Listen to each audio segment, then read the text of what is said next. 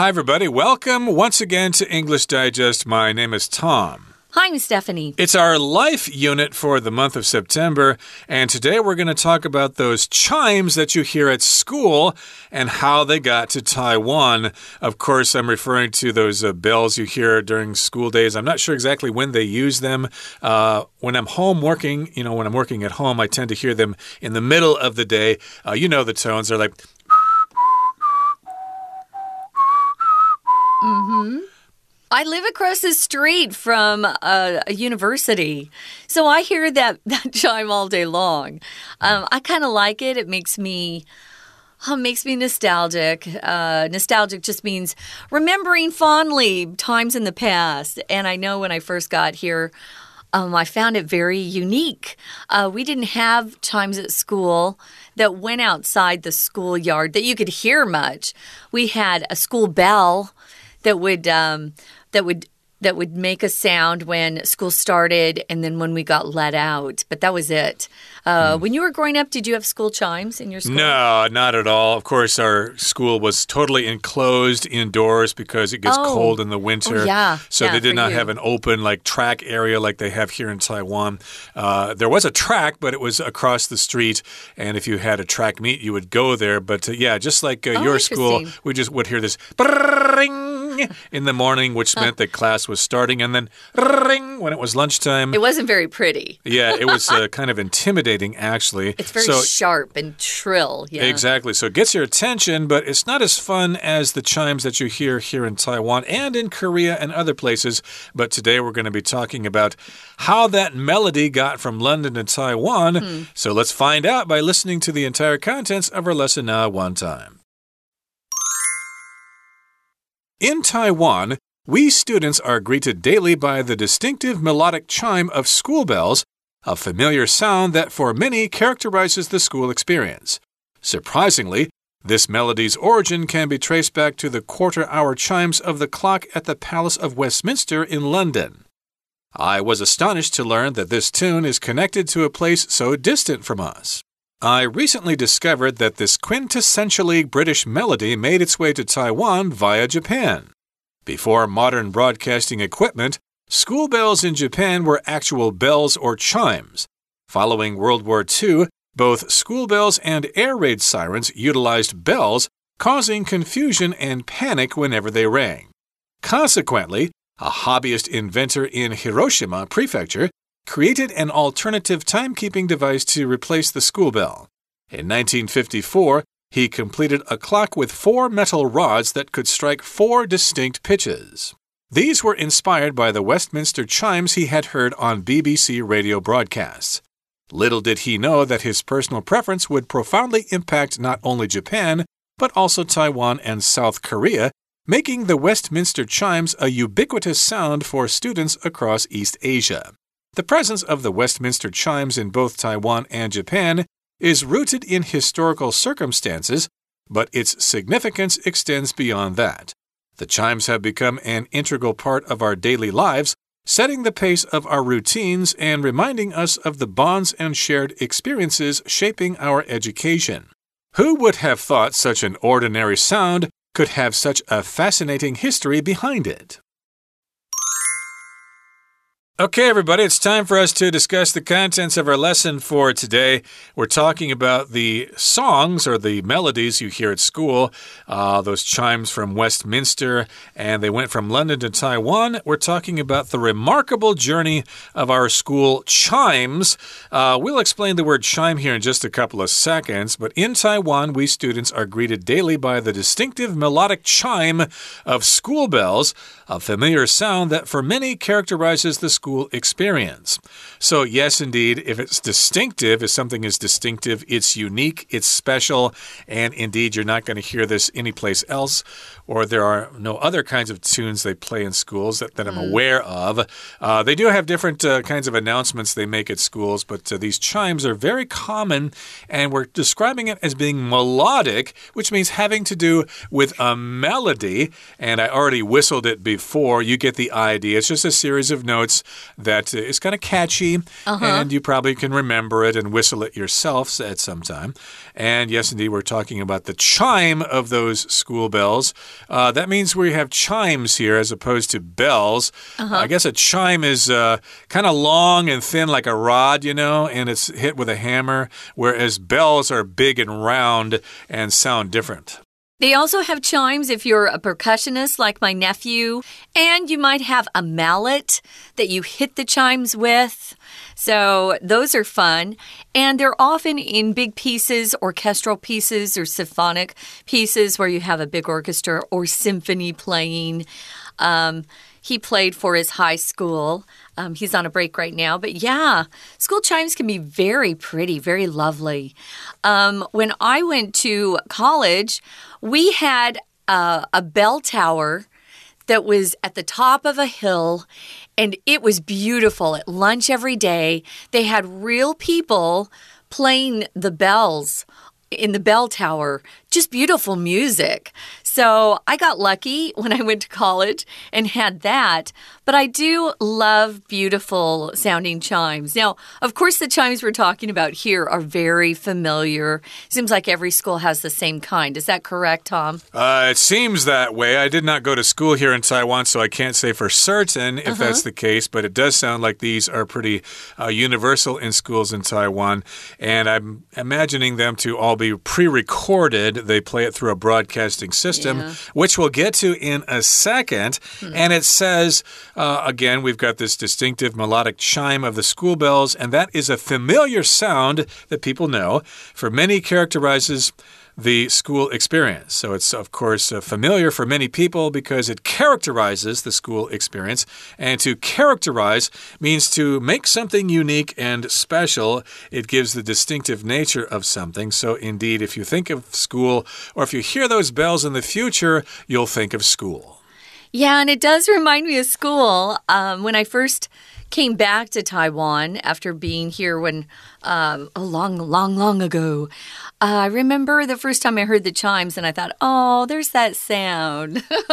and now I live across from a university and I hear it every single day. Mm. Um, but I, I, still love the sound. So, yeah, it characterizes uh, something. If something characterizes uh, an experience, it just kind of um, kind of describes it, kind of uh, gives you that feeling. For example, um, you might characterize your time in school as being very difficult, or you might characterize it as being a wonderful experience because you had a lot of good friends, you had the same classes. Um, you can characterize things in lots of different ways by using adjectives to describe what you went through or what some sort of experience was like. Mm -hmm. Now, here's the next sentence. It says, Surprisingly, this melody's origin can be traced back to the quarter hour chimes of the clock at the Palace of Westminster in London. So, if you've been to this palace, you'll notice that uh, uh, the clock sounds every quarter hour, maybe at 15 minutes after, at uh, 30 minutes, and then at 45. And then at the top of the hour as well, you'll probably hear these chimes. My impression is that you do hear these chimes at the top of the hour, and then that is followed by the ringing of the hours. So if it's like 10 o'clock, you'll hear the gong 10 times after you hear uh, the melody of Westminster. Yeah, they want to tell you what time it is once you've hit that top of the hour. Uh, so they will have that gong that will sound for every hour. So maybe it's two o'clock, you'll hear it twice. It's kind of fun if you get a chance to go to London, you're going to hear a lot of chimes. Um, all of the churches seem to have bells, so it's kind of fun. So it says here, our writer says, I was astonished to learn that this tune is connected to a place so distant from us. Yeah, we're so far away from London. Who would have guessed? Not me, that's for sure. Moving on to the next paragraph is said, said, uh, or it says, I recently discovered that this quintessentially British melody made its way to Taiwan via or via Japan. So it came to Taiwan through Japan. That's what via or via, you can say it either way, means to go through that particular way. If something's quintessentially something, it just means it's really characteristic of that culture or that dish or that kind of music. Uh, it's something that you would associate with it, closely associate with it. I didn't know it was British to begin with. It's always fun to learn the history behind different things in our lives because you find out our world is really much smaller than you think, and that we're all connected in different ways. Some sometimes in ways we don't even know. So, yeah, this came from the British culture originally. Fun, huh? Right. It's a unique melody that comes from the UK. Mm -hmm. I could say, for example, what is the quintessential Taiwanese food? Well, it might be niu mian, it might so. be chou tofu or whatever. Yeah. And I know that uh, sushi is the quintessential food in Japan. Mm -hmm. Notice here also quintessentially is an adverb, mm -hmm. but you could also use the adjective as well. Uh, quintessential British melody. Mm-hmm. Yeah. How did it get to Taiwan? Taiwan? Well, it went via or via Japan. Huh. And before modern broadcasting equipment, school bells in Japan were actual bells or chimes. So, again, a chime is a long rod, and that makes a special sound. And a bell is kind of big and round, and that makes a special kind of sound as well. And yes, indeed, they did have uh, those bells in, J in Japan. They were real, they were not going through broadcasting equipment because we didn't have the modern broadcasting equipment uh, before, so they had to use actually they had to actually use real bells and real chimes. Right. So, following World War II, it says both school bells and air raid sirens utilized bells, causing confusion and panic whenever they rang. Now, remember, during World War II, England was bombed by the Germans. Um, they had air raid sirens that would warn the people that lived in London take shelter because here come the German planes and they're they're going to bomb us. A raid is a sudden attack by an enemy. So some sort of enemy uh, troops or uh, here we're talking about their enemy planes. An air raid, of course. We have air raid uh, uh, sirens here in Taiwan where we mm. practice, right? We practice um, uh, going underground or taking shelter in case uh, we have enemy planes that come over Taiwan. So those are sirens. A siren is a woo. It's the mm. sound that we hear when there's danger or uh, there's an ambulance coming or the police car will have a siren.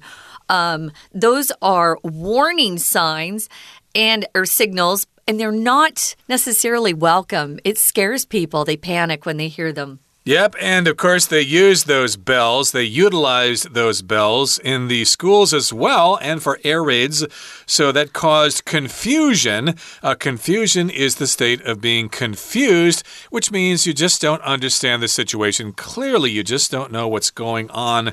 You are confused, and of course, confusion here is the noun form, and those bells caused people to be confused or it caused confusion and it also caused panic. What's happening? Is a plane coming? Are they going to bomb us? Oh yeah. no, we're in trouble. And so they had to do something about that, and we'll find out what they did in just a couple of seconds. But right now, let's listen to our Chinese teacher.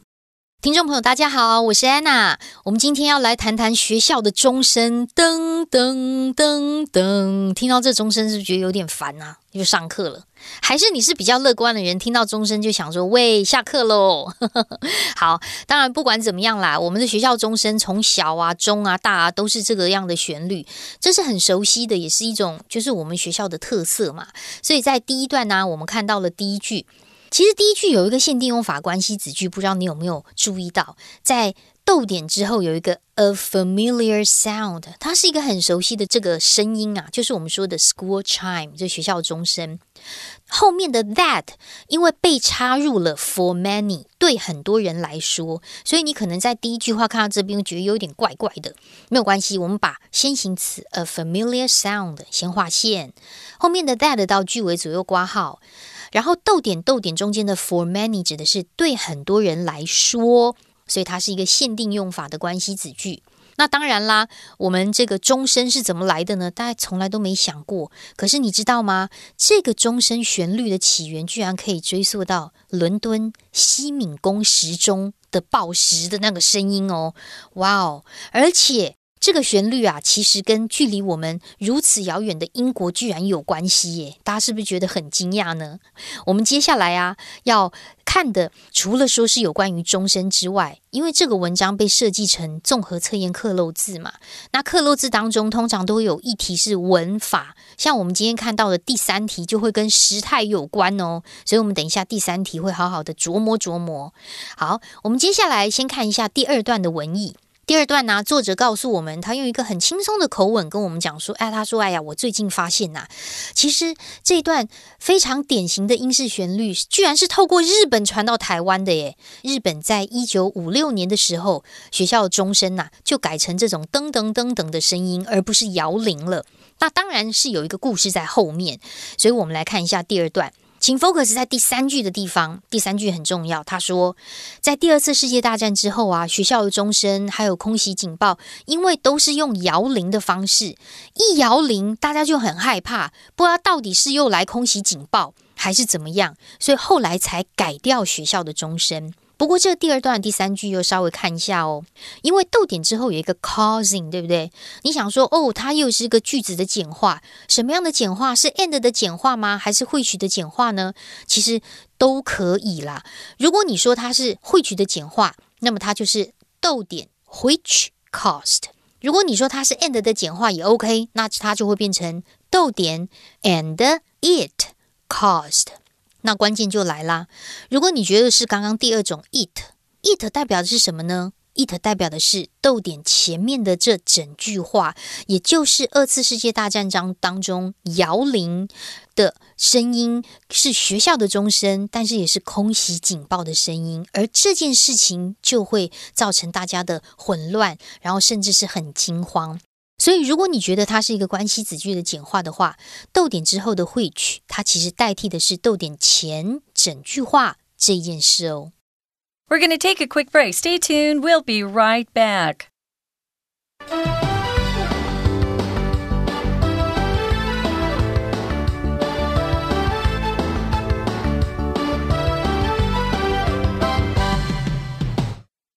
Welcome back, guys. We're um, tracing the history of the school chimes here in Taiwan. Turns out that they actually began in a place far, far away in Europe, and that's the UK. Uh, the British used to use these distinctive um, melodic chimes um, at their schools. And they came to Taiwan via Japan. Japan had them first. And then, of course, uh, when the Japanese were here, the Taiwanese adopted those particular chimes. And now they symbolize our schools.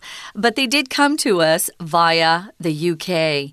Now, we discovered that they're really a quintessentially British melody. It's something that all the Brits are familiar with. Um, I had no idea. I think that's so cool. They were school bells in Japan. Um, now, long ago, when these uh, this particular melody made its way here, they were using just actual bells or chimes. But nowadays, we have electronic equipment that can um, mimic these sounds, so we don't need actual chimes or bells. Although some churches still have uh, the chimes and bells, which is nice. I think the schools are just using uh, a recorded uh, chime that comes you know, mm. whenever it's time for them to ring it. Now, we talked about following World War II that school bells and an air raid siren utilize the same bells. So it caused a lot of confusion and panic. People got scared when they heard these sounds. They thought, is it an air raid or what is it? Is it a school? It was just too familiar to them. So, what did they do to change things? Well, we had a very clever man in Japan. He was called, uh, he's a hobbyist inventor. So he invented things as a hobby. I love these kind of people. He was in Hiroshima Prefecture and he created an alternative or a different way to uh, keep time. It was a device that he invented to replace the school bell. And of course, as you know, Hiroshima is Guangdao in Japan, and a prefecture, of course, is a political division uh, similar to the Xian here mm. in Taiwan. Uh, Hiroshima Ken, as you'd say in Japanese, and he created an alternative timekeeping device to replace the school bell. So that's uh, what he invented. And in 1954, he completed a clock with four metal rods that could strike four distinct pitches. Oh. And indeed, a pitch, of course, is a note. And of course, we've got uh, da da da da, those four notes, and they're repeated in different Da, uh, da, da. orders. uh, right. As, uh, as, of course, we listen to the melody when school is starting or when it's finishing or whenever they play the those uh, tunes. But in any case, uh, this was actually a clock that had those four metal rods. Mm-hmm. A rod, of course, is something long and straight, like a bar. It could be made of wood or metal, and this, in this case, is probably made of metal. So when something strikes it, it uh, creates a tune or a tone. Yeah, we also use rod to talk about a long bar that sometimes is inserted into the human body. Maybe you've had a bad bro broken leg or a bad, badly broken arm. Sometimes they have to use a rod to um, help support the bone that has been broken. But yeah, they use these rods that could strike four distinct or unique pitches. All the pitches are different. And these were inspired by the Westminster chimes that this uh, hobbyist inventor in Japan had heard on the BBC radio broadcast. That's how he heard them.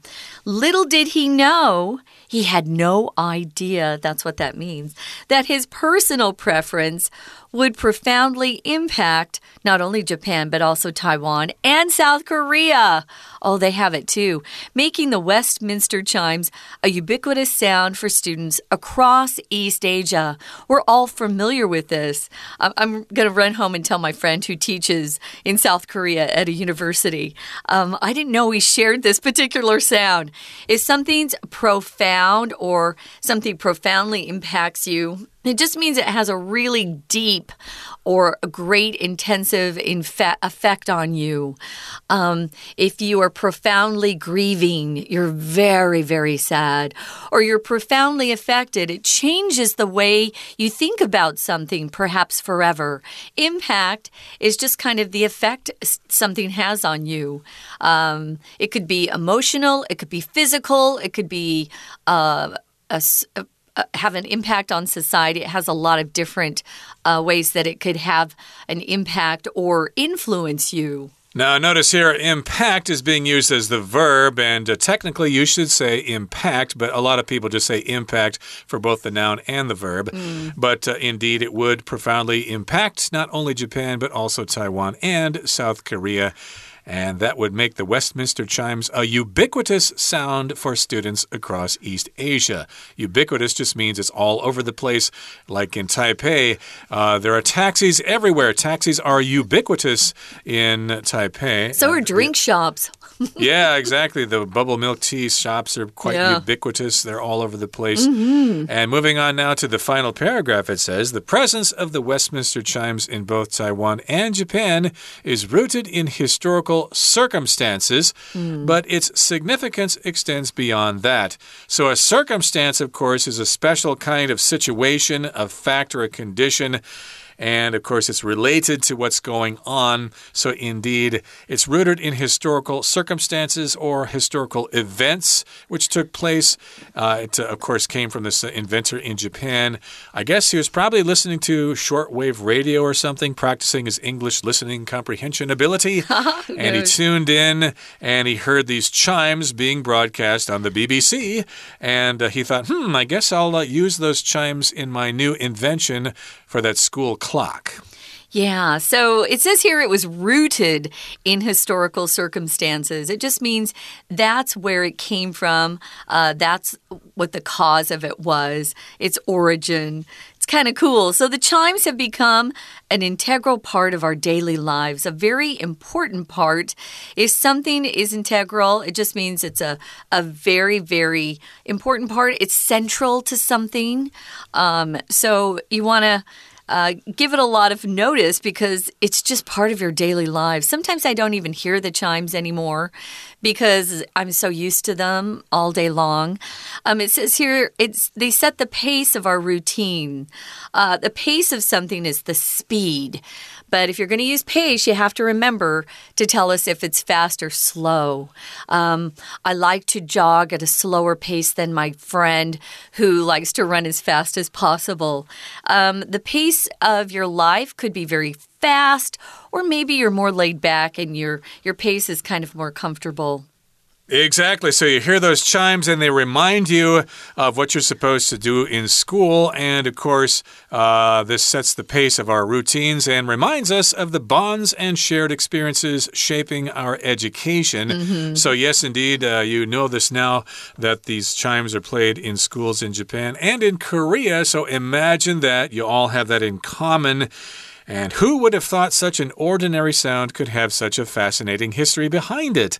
Indeed, I didn't know this myself before. I didn't either. I did know that those uh, chimes were from the UK, but I couldn't uh, figure out exactly how they got to Taiwan. Huh. And now I know. Now you know.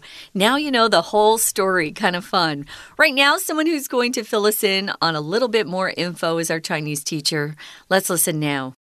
所以啦，在日本的广岛县有一个业余发明家，他就创造了一种替代计时装置来取代学校的铃声。当时是一九五四年的时候，他完成了一个带有四根金属杆的一个时钟。那这个四根金属杆其实就是会发出这个呃学校铃声 chime 的这四种音阶。那四个音阶如果用 C 大调来看的话，就是哆咪瑞嗦。哆瑞咪哆，就反正就是这四个四个这个所谓的音阶啊，就形成了学校的钟声。那这些音阶啊，所谓的音高，这个灵感呢，是这个业余发明家他以前有在 BBC 广播当中听过西敏宫钟声的旋律。不过在这里第二段的第六句就来到我们今天的重点哦。第三题，这个时态到底要选哪一个？而且除了时态之外，又扯了一个关系子句在里面。B 的选项是 Who heard？好像也对。我们赶快来看一下这个句子。这个句子说啊，These were inspired。这样子的 pitch，这个这一些所谓的音高音阶是被引发、被激发、被给予灵感 by the Westminster Chimes。后面从 he 开始到句尾，我们先把它左右挂号起来，因为其实先行词就是这个西敏宫的钟声，而逗点西敏宫的周身后面 he 后面这个 he 啊，指的就是这个广岛的业余家 he 什么 on BBC radio broadcasts。所以这里的第三格其实本来应该是一个动词就好。那这个动词到底是 A he was heard 还是 C to be heard 呢？如果是 A 的话呢，它就有被动式。问题是他是听到 BBC 的钟声，所以不可能选 A。那 C 呢？To be heard 有即将未来要被听到的意思，所以也不对。那 D 的选项是 had heard，had PP 其实通常会用来强调一个过去时间之前，所以我们再看一次这个句子，这个过去时间就是 were inspired。那么之前所听到在 were 之前过去的过去，所以当然会用。D had PP 用来强调之前曾经听过，所以后来就引发了有这样子的灵感。不过第七句也很重要哦，Little did he know。但是这个业余发明家所不知道的是，他自己个人的喜好居然还影响日本、台湾、韩国，所以影响这么广泛，这是他所不知道的。那么第七句为什么是一个倒装句呢？因为 little 在英文当中被视为是否定字，否定字放在句首的话，句子形成的倒装感觉像像是疑问句诶。所以 no 知不知道？你知道吗？Did you know？我们会接助动词，所以 little did he know 不是问句，而是一种否定字放句首的倒装。这些否定字除了 little 之外，还有 few，f e w，甚至是 seldom, s e l d o m，很少诶。还有 rarely, barely, hardly 这些字都是否定字，适用于这个句型。那当然，这些钟声呢，在台湾跟日本都有历史背景。不过意义并不仅只是如此，因为这个钟声是我们日常生活很重要的一个部分。